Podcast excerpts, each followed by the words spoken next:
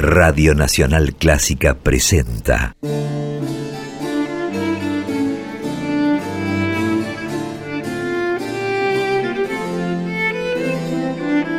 Clásica en La.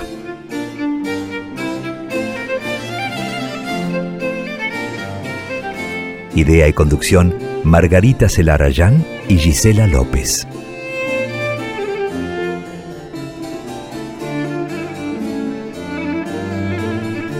Hola, ¿cómo están? Comenzamos Clásica en la, como cada jueves, a partir de las 18, aquí en la 96.7, en este espacio que dedicamos a compartir las trayectorias, actividades, las creaciones de compositoras y también de directoras de todos los tiempos. Yo soy Margarita Celarayán y saludo a mi compañera Gisela López. ¿Cómo está Gisela? Buenas tardes, Margarita. Hola a los oyentes de este momento nuevamente Clásica en la por Nacional Clásica. Y yo, claro, contenta realmente de ser parte de este encuentro semanal y por dos horas. Muchas mujeres reflejadas en esta mirada con perspectiva de género que desde hace más de un año, la verdad, estamos promoviendo con Margarita Celarayán como la curadora de este ciclo y hoy muy necesario, según también nos dejan saber artistas y oyentes a través de nuestras redes. Gracias eh, realmente por estar del otro lado escribirnos, eh, aunque parezca mentira, nos estimula claramente a seguir haciendo este trabajo ambas. Y gracias también a quienes ya desde eh, Spotify o también en iTunes están bajando nuestro podcast. Así que y nos están escuchando, yo imagino, mientras trabajan o van al trabajo, mientras cocinan, en una tardecita en la plaza, o mirando ese recorte del cielo por la ventana cuando baja el sol, esas cosas que uno puede imaginarse en este horario con la radio prendida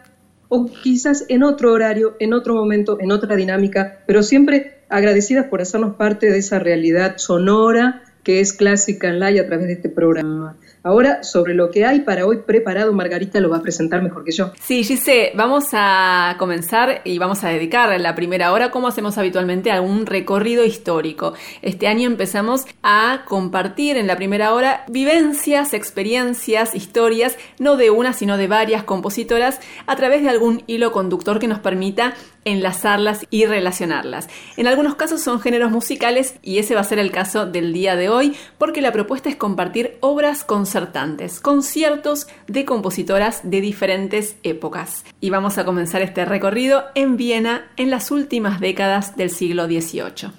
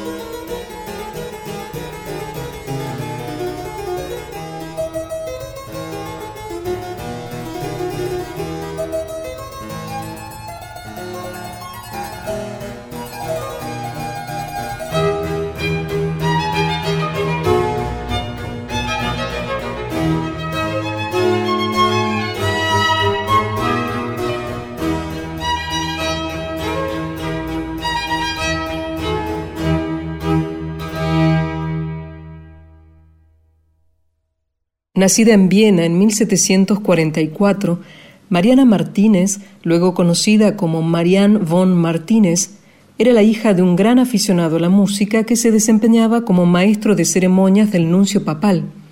El célebre Pietro Metastasio, vecino y amigo de la familia, escuchó a Marianne cuando tenía nueve años y desde ese momento se comprometió a garantizarle los mejores maestros posibles.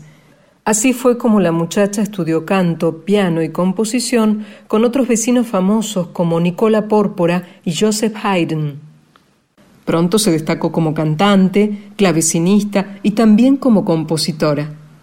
Siendo apenas adolescente, despertó la admiración de la emperatriz María Teresa y su creciente prestigio terminó traspasando las fronteras de su Viena natal. Algunas de sus obras se interpretaron en Nápoles y en 1773 fue admitida como miembro honorario de la Academia Filarmónica de Boloña. Sin embargo, nunca abandonó Viena, donde además de estudiar y componer, llevó adelante ciclos de conciertos en su residencia, que se convirtió entonces en un centro musical ineludible. Por allí pasaron grandes músicos de la época, como Haydn y Beethoven, y hay quienes afirman que el propio Mozart también estuvo allí para interpretar obras a piano a cuatro manos con la anfitriona. Aunque no fue una compositora profesional en el sentido estricto, Marianne von Martínez escribió más de 200 obras, oratorios, misas, motetes, cantatas seculares, una sinfonía, sonatas para teclado y también conciertos, como este, para clave y cuerdas.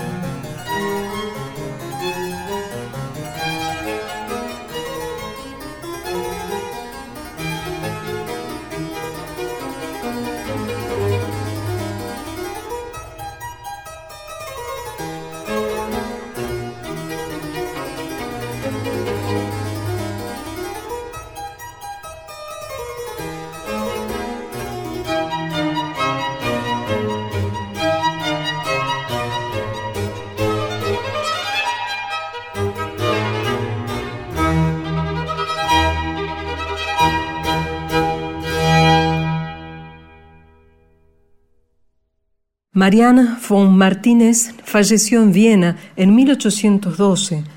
Varias décadas más tarde, en 1875, en París, nació Henriette Regnier, arpista, pedagoga y también compositora, que comenzó sus estudios de arpa con apenas ocho años.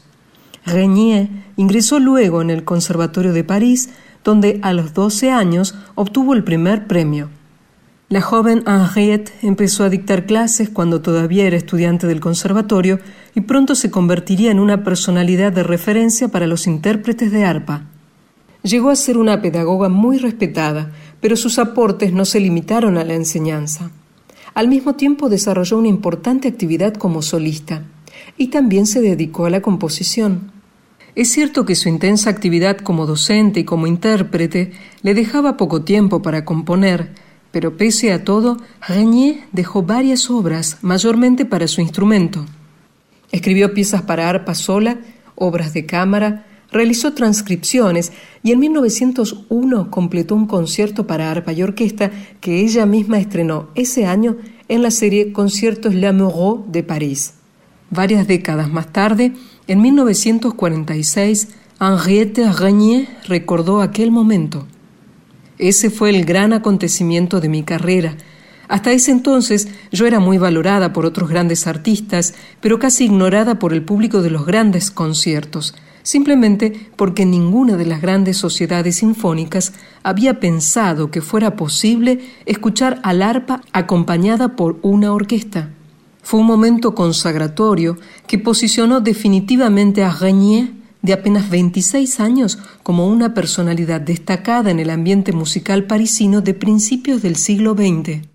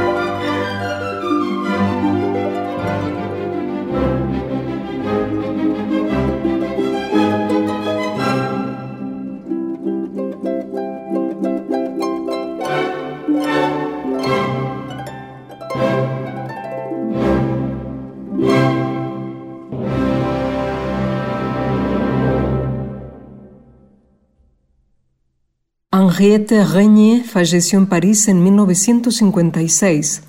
Otra compositora que también logró destacarse en las primeras décadas del siglo XX fue Vitislava Kapralova, nacida en Brno, Moravia, en 1915.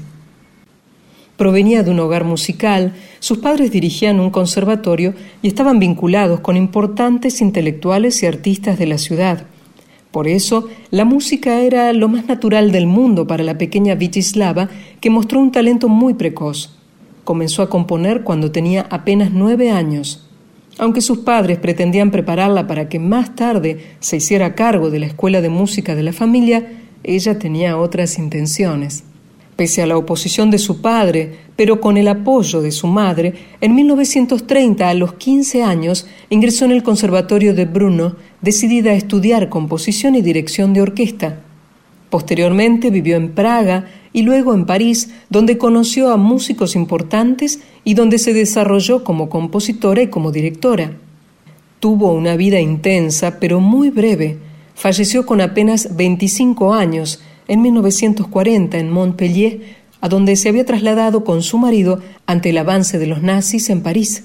En su corta vida, Vitislava Kapralova compuso casi 50 obras, entre piezas para piano, canciones, música de cámara, obras orquestales, piezas corales y obras concertantes, como este concierto para piano y orquesta que completó en 1935 para su graduación del Conservatorio de Brno cuando tenía 19 años.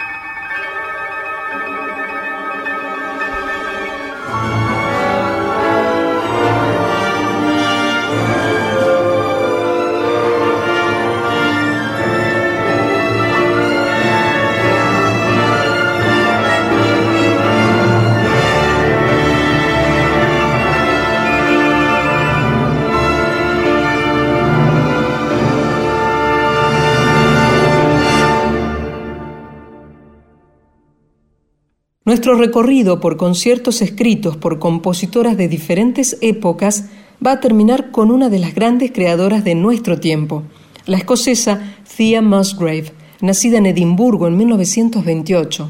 Al igual que Caprálova, en su juventud vivió en París, donde cursó estudios en el conservatorio, además de tomar lecciones privadas con la célebre Nadia Boulanger. Otro aspecto en común entre Caprálova y Thea Musgrave es que ambas dirigieron sus propias obras en una época en la que eso era completamente atípico. Musgrave comenzó a hacerlo hacia la década del 60, cuando empezaba a desarrollar su actividad como compositora. La producción de Musgrave es amplia y muy diversa. Escribió varias óperas, música para ballet, obras orquestales y corales, música de cámara y también conciertos. Uno de ellos es su concierto para clarinete y orquesta que completó en 1968 a pedido de la Royal Philharmonic Society. Según la compositora, esta obra es parte de una serie de piezas en las que exploró ideas que ella misma denominó dramático-abstractas, sin un programa, sin una historia, pero con la intensidad de los contrastes y los conflictos plasmados en la música.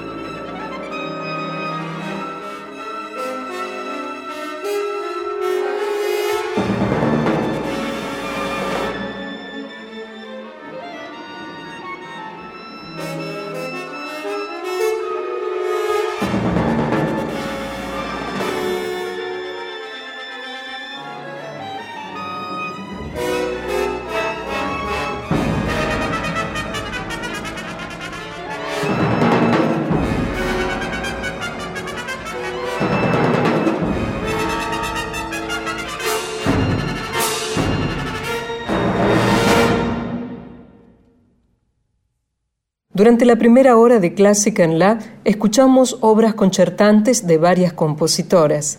La primera, Marianne von Martínez, primer y tercer movimiento del concierto para clave y orquesta en mi mayor, Ensemble La Floridiana, dirigida por Nicoleta Paraschivescu. De Henriette Regnier, primer y cuarto movimiento del concierto para arpa y orquesta en do menor. Xavier de Mestre, arpa, Orquesta Filarmónica Estatal Renana, dirigida por Zhao Chia-Lu. Luego, de Vitislava Kapralova, primer movimiento del concierto para piano y orquesta, Alice Rainova, en el piano, Orquesta Filarmónica Bohuslav, dirigida por Thomas Hanus. Y finalmente, de Thea Musgrave, final del concierto para clarinete y orquesta, Gervase de Peyer, clarinete, Orquesta Sinfónica de Londres, dirigidos por Norman del Mar.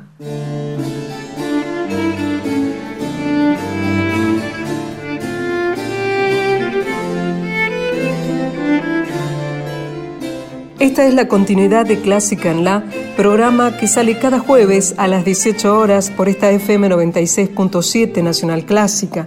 Yo soy Gisela López y con la producción general y la co-conducción de Margarita Celarayán hacemos estas dos horas de radio con perspectiva de género en la música clásica. Nuestras redes sociales para que sepas de eventos o actividades y más de nuestros programas son o Twitter o Facebook o si no Instagram. ¿Cómo nos seguís? Te recomiendo hacerlo en Instagram. Pones en el buscador arroba en la clásica. Arroba en la clásica. Todo junto, así como suena, con minúscula y listo. Nos seguís, pones likes a los contenidos que más te interesen y también podés comentar el programa que más te gustó y por qué. Dicho todo esto, te cuento que en esta segunda hora del programa vamos a dedicar el comienzo a una compositora polaca de la actualidad. Ella es Hanna Kulenti, pero antes de contarles sobre esta compositora, vamos a compartir algo de su música.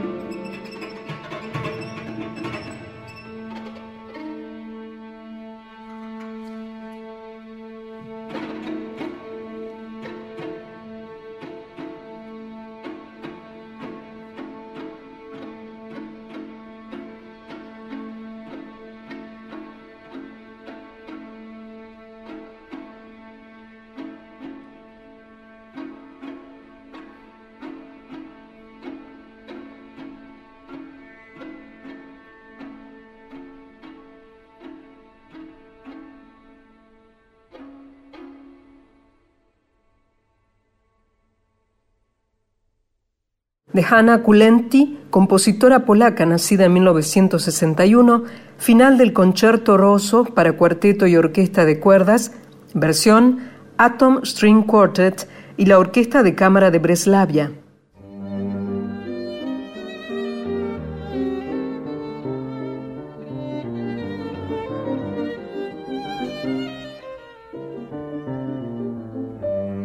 Seguimos en Clásica en La y como nos anticipaba Gisela López, estamos dedicando los primeros minutos de esta segunda hora del programa de hoy a una compositora de nuestro tiempo. Es Hanna Kulenti, compositora polaca que nació en marzo de 1961, cumplió hace muy poco 60 años. Hanna Kulenti empezó estudiando composición en la Academia de Música de Varsovia, después continuó sus estudios en Holanda y en Alemania y empezó su actividad como compositora en los primeros años de la década del 80. Desde aquel momento recibió premios, distinciones, como por ejemplo el segundo premio del concurso europeo para jóvenes compositores en 1985 en Ámsterdam. También en varias ocasiones recibió el premio del concurso de la Asociación Polaca de Compositores. Actualmente reparte su tiempo entre Polonia y Holanda, una compositora muy prolífica que en estas décadas de actividad encaró géneros muy diversos, escribió música para solistas, obras de cámara, obras para gran orquesta, también ópera, música de películas y música para televisión, y varias de esas obras se han escuchado en festivales y en salas de concierto de Alemania, Polonia, Holanda, Dinamarca, entre otros países. La obra que vamos a escuchar ahora de Hannah Kulenti se llama Fan, de corta a N. Es una obra para piano a cuatro manos que escribió en el año 2014 para un dúo de pianistas que son los holandeses Lucas y Arthur Jusen. Y la compositora cuenta que concibió esta obra imaginando una gran máquina que de pronto se descontrola, se desmorona, tiene que detenerse y finalmente encuentra una cierta calma, ¿no? porque la obra termina con una suerte de ensoñación. Vamos a escuchar esta obra, Van, para piano a cuatro manos, de Hanna Kulenti, compositora polaca que nació en 1961. Los intérpretes son Lucas y Arthur Jusen en piano a cuatro manos.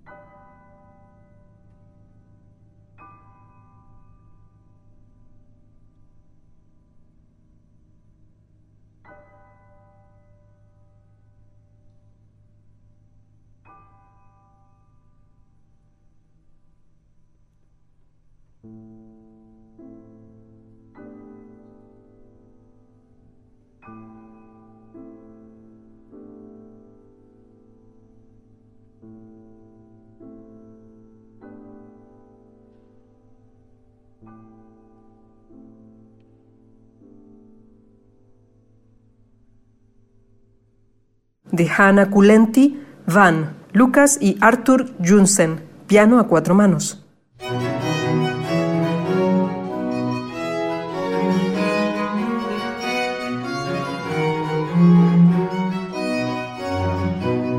Seguimos en Clásica en La y ahora es momento de una charla, de una entrevista con una talentosísima directora que trabaja en nuestro país, en la Argentina. Ella nació en Cuba, pero lleva ya 13 años trabajando con la Orquesta Sinfónica de Salta, de la cual es directora actualmente. Hablo de Jenny Delgado y con ella vamos a conversar acerca de su recorrido, de su trayectoria, de su experiencia aquí en la Argentina y también de su actividad actual. Hola Jenny, ¿cómo estás? Te saluda Margarita Celarayana aquí en Radio Nacional Clásica de Buenos Aires. Muy buenas tardes, Margarita. Muchas gracias por esta hermosa invitación y bueno, gracias por este trabajo tan hermoso que haces siempre en el acontecer cultural. Gracias, Jenny. Un placer, como siempre, conversar con vos, en este caso para Clásica en la. Y la idea es recorrer un poco lo que ha sido tu trayectoria, tu actividad hasta llegar aquí en la Argentina y a tu trabajo en el presente con la Orquesta Sinfónica de Salta y también con otras orquestas con las cuales has trabajado como directora invitada. Pero empecemos por el principio, por lo primero. Jenny, ¿cómo fueron tus primeros acercamientos con la música? Bueno, primeramente tengo que decirte que vengo de una familia que no tiene ningún acercamiento hacia la música, así que fue una inspiración propia. Eh, cuando estaba muy chiquita, en, la sala de cinco se podría decir, comencé a ir a un coro y a partir de ahí empecé a enamorarme de la música, empecé a estudiar violín, empecé a estudiar piano y después conocí a una figura que se convirtió en un eje importante de lo que fue mi proyección musical. La Orquesta Sinfónica de Matanza, en aquel entonces era dirigida por una gran maestra, que es la maestra Elena Herrera, fallecida hace algunos años. Y Elena Herrera realmente fue una de las grandes directoras que tuvo nuestro país, con una larga trayectoria en la ópera y también una carrera internacional. Así que fue mi inspiración para dedicarme al estudio de la dirección orquestal Hice mis estudios en mi provincia natal, Matanza, después también en la capital de La Habana. Y finalmente comencé eh, alrededor del 2000 a estudiar en el Instituto Superior de Arte, que es el Conservatorio de Artes de La Habana, con el maestro Jorge López Marín, que también es un gran director y compositor cubano. Luego eh, tuve la maravillosa ocasión de poder encontrar a esa gran figura que fue Claudio Abado, con el cual realmente tuve la oportunidad de trabajar y realmente fue una gran inspiración en otra etapa de mi vida todavía de estudiante. Y eh, finalmente, bueno, después de terminar los estudios de la universidad, em, tuve la oportunidad de comenzar a trabajar como directora de la Orquesta Sinfónica de Matanza, que fue justamente a donde se originó todo mi interés hacia la música y hacia la dirección la misma orquesta que dirigió entonces en, años anteriores cuando yo era una niña, Elena Herrera. Y a partir de ahí empecé a viajar, a hacer también cursos de perfeccionamiento, cursos internacionales en Chile, en México, en Brasil, hasta que en el 2008 llegué a la Argentina justamente por un curso de dirección que hacía en Salta el maestro Luis Borelich.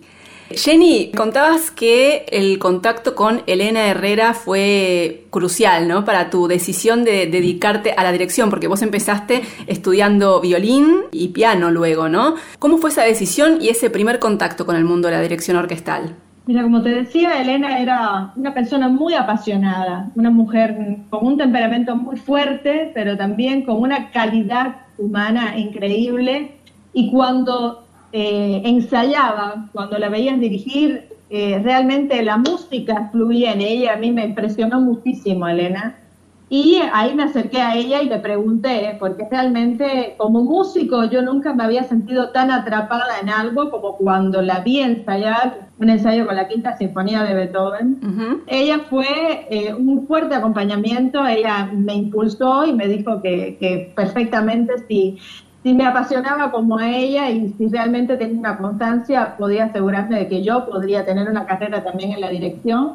Así que me dejé guiar por ella y así, bueno, llegué a la clase del maestro Jorge López Marín, que quisiera aclarar es un gran maestro, eh, no solamente por su carrera que ha tenido como director, sino que también a él se debe varias generaciones de directoras mujeres en Cuba, que justamente Elena Herrera fue su primera alumna. Ah, mira vos. Sabes que en alguna ocasión escuché en una entrevista donde vos contabas que en tu etapa de formación en Cuba vos vivías muy habituada y con mucha naturalidad la idea de que había directoras mujeres. ¿Cómo era esa situación allí en Cuba? Mira, Cuba es un país que tiene mucha tradición en la cultura después de que, bueno, el triunfo de la revolución, la creación de las escuelas de arte, y también hay mucho movimiento de la dirección coral, aunque te diría que realmente todos los coros, la gran mayoría, menos el coro de Matanza y el de Santiago, que en aquel momento era el, electo Silva,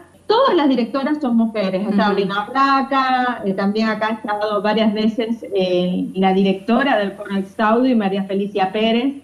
Y así también por la dirección de orquesta de las instituciones sinfónicas profesionales que existen en el país, En aquel momento recuerdo que únicamente la Orquesta Sinfónica Nacional era ocupada por un maestro director, porque el resto de las orquestas eran ocupadas por titulares mujeres. Así es el caso de Elena Herrera, también fue el caso de Irina Toledo, que actualmente sigue siendo la directora de la Orquesta Sinfónica de Santa Clara. También en la Orquesta de Alguín eh, había una directora, Ivette Gómez, y eh, también Anarelli García en la Orquesta Sinfónica de Santiago. Así que era un entorno muy natural. Claro. Algo curioso era que la cátedra, cuando estábamos los estudiantes, eh, las rarezas eran los estudiantes varones. Ah, ¿en serio? Porque todas éramos mujeres. Habían dos quizás entre 15 alumnos y ellos se sentían la rareza. Jenny Delgado, después de ese periodo de formación en Cuba, surgió la posibilidad, como también mencionabas, a través de Luis Gorelic, de estudiar en Chile, de continuar tu formación. ¿Y cómo fue que llegaste finalmente a la Argentina? Mira, yo lo conocí a Luis también en la Sinfónica Nacional de La Habana. Estuvo haciendo un concierto y ahí, bueno, yo era muy joven, estaba eh, recién graduada, creo que llevaba un año solamente graduada y ya trabajaba como directora de la Orquesta Sinfónica de Matanzas. Y él me habló de estos cursos que venía ofreciendo, del cual eh, próximamente estaba el curso internacional en Concepción, Chile. Ahí fue donde también en el 2005, bueno, yo eh, fui por primera vez y conocí ese país y eh, después, posteriormente, Luis se trasladó a la Orquesta Sinfónica de Salta y llevó también estos cursos que, él llevaba haciendo a forma internacional, porque también es otro gran maestro eh, que le ha dedicado mucho tiempo también a la pedagogía y a la enseñanza de nuevas generaciones de directores, así que también es otra figura muy importante para mi formación, porque fue un gran impulso también de otras formas y estilos que en aquella época de juventud yo todavía eh, desconocía y no había abordado.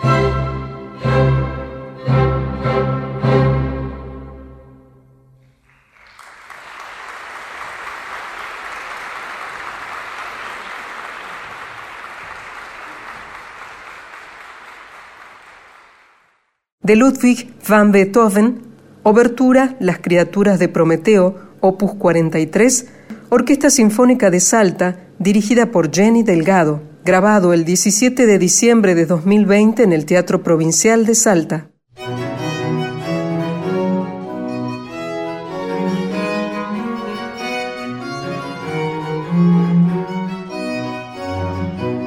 Estamos conversando con Jenny Delgado, joven directora nacida en Cuba, formada en Cuba y actualmente trabajando en la Argentina. Es directora de la Orquesta Sinfónica de Salta, con la cual trabaja desde hace 13 años. Jenny, ¿cómo fue ese comienzo de colaboración con la Orquesta Sinfónica de Salta?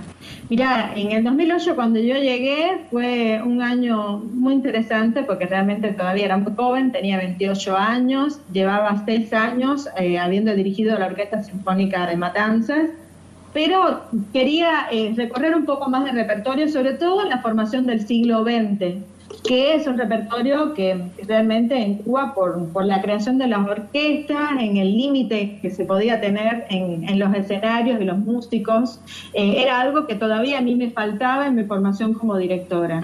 Así llego entonces a ese curso internacional eh, con Luis Borelli y llegado acá, bueno, se dio la posibilidad de trabajar con la Orquesta Sinfónica Juvenil de Salta, después eh, pasé a ser la directora asistente de la orquesta hasta la actualidad y con ello también tuvo la oportunidad de conocer a diferentes orquestas de acá, del país, como la Orquesta Sinfónica de Tucumán, la Orquesta de San Juan, la Filarmónica de Mendoza, en fin.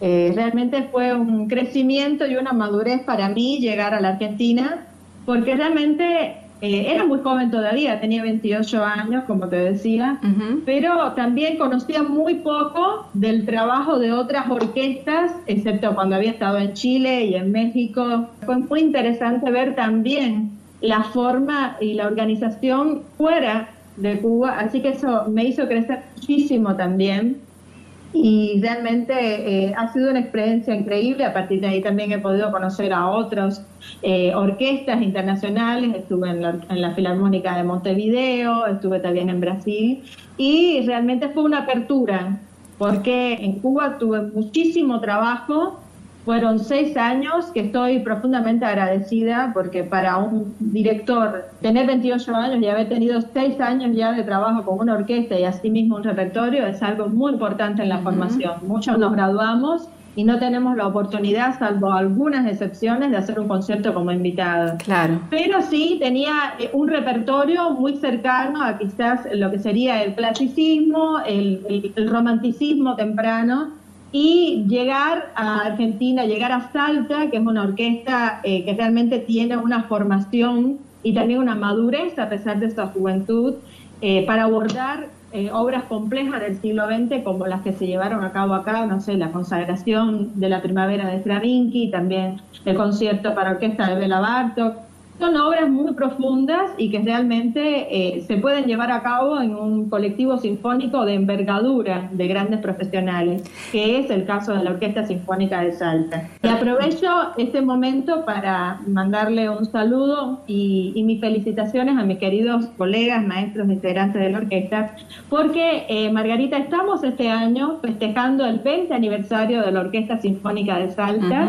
Y es muy próximo, el día 30 de abril, vamos a estar justamente de festejo por este 20 aniversario, a donde realmente han pasado muchísimos grandes directores por el escenario, junto con la orquesta también. La orquesta ha tenido la oportunidad de acompañar a grandes personalidades de la música como Marta Argerich, eh, también de la danza como Marianela Núñez, y realmente te decía, una orquesta tan joven que solamente 20 años de existencia haya abordado el repertorio que tiene la orquesta y haber acompañado tan grandes figuras realmente es algo muy intenso, muy importante para la vida eh, de una institución sinfónica. Sí, importantísimo Jenny Delgado lo que nos decís sobre la orquesta porque es sin ninguna duda la, la, Orquesta Sinfónica de Salta una de las más importantes del país, de las más notables por el nivel de sus músicos, por su calidad como organismo y como decías, en apenas dos décadas se ha logrado consolidar como una de las agrupaciones sinfónicas más importantes del país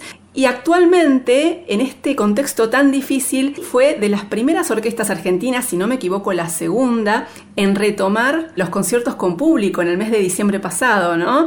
Y continúan en estas semanas con conciertos, por ejemplo, ahora en el mes de marzo y abril, con conciertos dedicados a la mujer, después con el festejo de los 20 años. Es realmente una actividad admirable la que está haciendo la Orquesta Sinfónica de Salta, en este caso contigo, Jenny Delgado, como directora.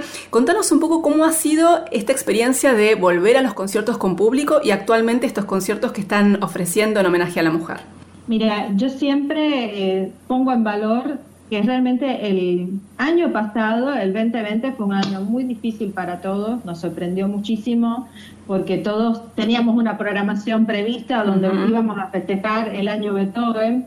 Y bueno, no, nos cortó la pandemia con toda la proyección que teníamos Igualmente, yo creo que se hicieron cosas muy interesantes, o sea, el hecho de que los músicos repensáramos una forma de llegar al público, en los conciertos que se llevaron, en este caso hablo de la Orquesta Sinfónica de Salta, con un ciclo de conciertos, eh, conciertos de cuarentena, héroes de pandemia, conciertos desde casa, a donde los propios músicos también crearon sus propios espacios, sus casas las abrieron para justamente estar más cerca de este público, no solamente del público que nos conocía, yo creo que la pandemia y esta eh, virtualidad nos permitió llegar a lugares más lejanos, a públicos que ni siquiera conocían de nuestra orquesta. En diciembre pasado por suerte, eh, esta nueva apertura de poder volver al escenario y también compartir con estos eh, aforos limitados de público fue algo mágico. Necesitábamos eso. Es muy difícil como músico, como artista, hacer un concierto y terminar una afirmación y no escuchar el aplauso, la vibración del público. Yo creo que eso le aporta un valor mucho más importante el concierto porque también cambia la actitud del músico, eh, te sentís acompañado.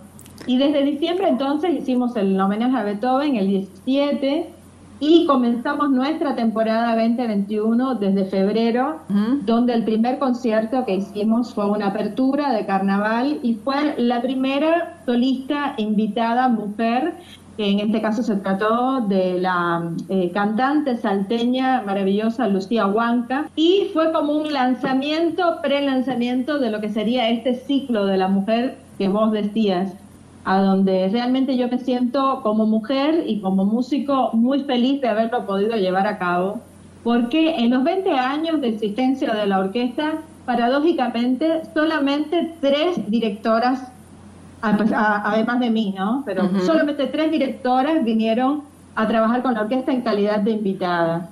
Y realmente eso es algo que hay que empezar a modificar, hay que ir cambiando. Así que, este ciclo eh, aunó eh, las solistas en el escenario, obras de compositoras, así que realmente muy satisfecha, muy feliz como parte de, esta jornada de homenaje a la mujer que yo como músico y como mujer, repito, creo que nos debíamos. Y pasaron excelentes solistas también, algunos integrantes de la Orquesta Sinfónica de Salta, como son Marina Tiburcio, la flautista, eh, Carolina Barbará en arpa, y también eh, una gran eh, músico salteño que hizo su debut con la Orquesta Sinfónica de Salta como solista, que es la violinista Rocío Rojas. Y mañana, por ejemplo, dentro de este ciclo de conciertos eh, dedicados a la mujer, estrenan en Salta el concierto para piano y orquesta de Clara Big Schumann, nada menos con María Fernanda Bruno como solista. Es un gran trabajo y una gran iniciativa lo que están llevando adelante con la Orquesta Sinfónica de Salta. No queríamos dejar de mencionar también lo que es la actualidad de la orquesta y también, Jenny Delgado, lo que es tu compromiso con acciones que tienen que ver con visibilizar ¿no? el lugar de la mujer en la música y lo que ha sido, por ejemplo, tu participación el año pasado en el tercer simposio internacional de mujeres directoras. Contanos cómo fue esa experiencia. Mira, eh, yo te decía que el inicio de mi carrera tuvo mucho que ver con una gran figura que fue Elena Herrera. La otra persona que yo tuve la oportunidad de conocer y que me considero mm, eh, realmente feliz y satisfecha de compartir su profesión y amistad es Ligia Madio, mm, que la conocí también en Cuba. Ah, sí. Eh, la primera vez que Ligia dirigió una orquesta sinfónica fue precisamente la Orquesta Sinfónica de Matanzas de Cuba cuando yo era una niña. ¿En serio? Desde ahí que la conocí a Ligia ah. y justamente en el 2008, cuando llegué a la Argentina, me la encuentro y en esa fecha era la primera vez que dirigía la Orquesta Sinfónica de Salta una mujer, una directora mujer como invitada. Así que fue un reencuentro muy lindo y después, bueno, eh, la vida nos juntó con este gran movimiento creado por, por Ligia, que es el movimiento de mujeres directoras, se llevó a cabo en eh, Sao Paulo, Brasil, en 2016, y a partir de ahí siempre, cada vez nos unimos más directoras, nos hemos conocido muchas maestras de diferentes partes del mundo, y eh, siempre tuve este compromiso, como te decía, a mí me preocupaba mucho el hecho de que yo, siendo que, llevo 13 años viviendo acá eh, en Salta, y la historia de la orquesta, solamente tres directoras como invitadas hubieran pasado, eh, era algo muy significativo que, necesitaba empezar a cambiarse, y también así con el paso de las solistas. También el hecho de la participación o la inclusión en los programas de las compositoras. Claro entonces, por eso la necesidad de este ciclo, porque en el ciclo abordamos obras que fueron todos estrenos, es importante destacar todos los conciertos, todas las obras realizadas durante el ciclo de la mujer fueron estrenos para la Orquesta Sinfónica de Salta.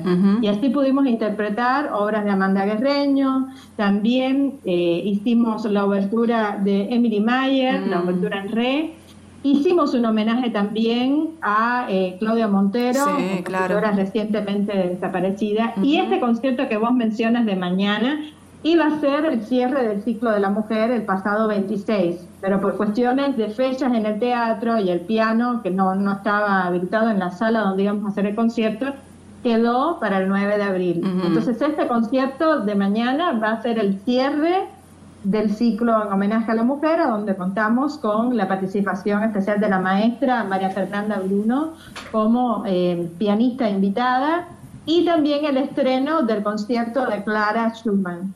Sí, una gran iniciativa. Es parte de estas iniciativas que todavía son necesarias, ¿no? El simposio de mujeres directoras, el movimiento Women Conductors eh, liderado por Ligia Amadillo, esta decisión de incluir eh, obras de compositoras, de dedicar un ciclo, siguen siendo iniciativas necesarias, ¿no? Exactamente. Falta mucho por hacer, esto es, como dice siempre Ligia, es un trabajo de hormiga. Pero cada paso que avanzamos es un importante cambio que generamos. Yo creo que lo importante es esto, avanzar y ir cada uno desde su lugar, cada uno que tiene la oportunidad de hacer un pequeño cambio y un giro hacia las cosas, es algo muy positivo que nos va a llevar a esta justa equilibrio, por así decirlo. Yo decía en estos días cuando me entrevistaban por el ciclo de la mujer, que a lo largo del simposio siempre se habló de la historia de la mujer en la música, la historia de la mujer compositora, como nunca se contempló. Entonces la historia de la música se nos contó incompleta. Depende de nosotras entonces empezar a mostrar la verdadera historia y venir a compensar esa parte que no se nos dejó ver. Absolutamente. Jenny Delgado, ha sido un placer como siempre conversar con vos. Felicitaciones por eh, toda tu actividad y todo el trabajo que están llevando a cabo junto a la Orquesta Sinfónica de Salta y también con todas las demás orquestas con las que has trabajado y seguiremos los pasos de tu trayectoria y esperemos que seguramente tengamos otra oportunidad para volver a conversar. Muchísimas gracias por esta charla con Clásica en La. Muchísimas gracias Margarita y muchas gracias también a Clásica en La y una vez más te digo, los felicito por ese trabajo maravilloso que hacen y un placer siempre conversar con vos. Gracias Jenny, un abrazo grande. Otro para vos.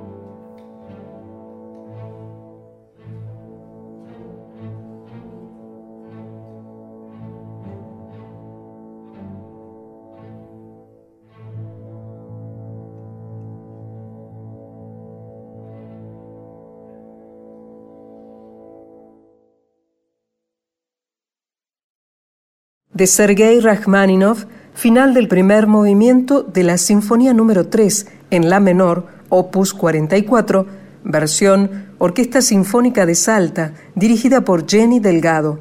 Grabación del 10 de mayo de 2019 en el Teatro Provincial de Salta.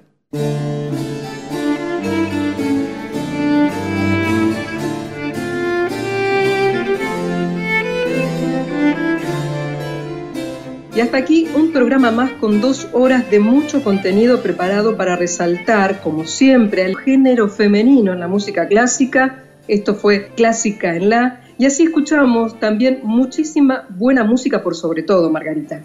Sí, sí, tal cual. Tuvimos un recorrido que a través de obras de compositoras nos llevó desde el siglo XVIII hasta la actualidad, desde Marianne von Martínez en Viena en el siglo XVIII hasta Hanna Culenti en la actualidad y después la charla con Jenny Delgado, la directora de la Orquesta Sinfónica de Salta, compartiendo no solamente sus vivencias, su historia, su trayectoria, sino también su actividad y todo su compromiso justamente con la misma causa y la misma temática que encaramos nosotras aquí en este programa, que es la visibilidad de la actividad de las mujeres, especialmente en el terreno de la composición y de la dirección.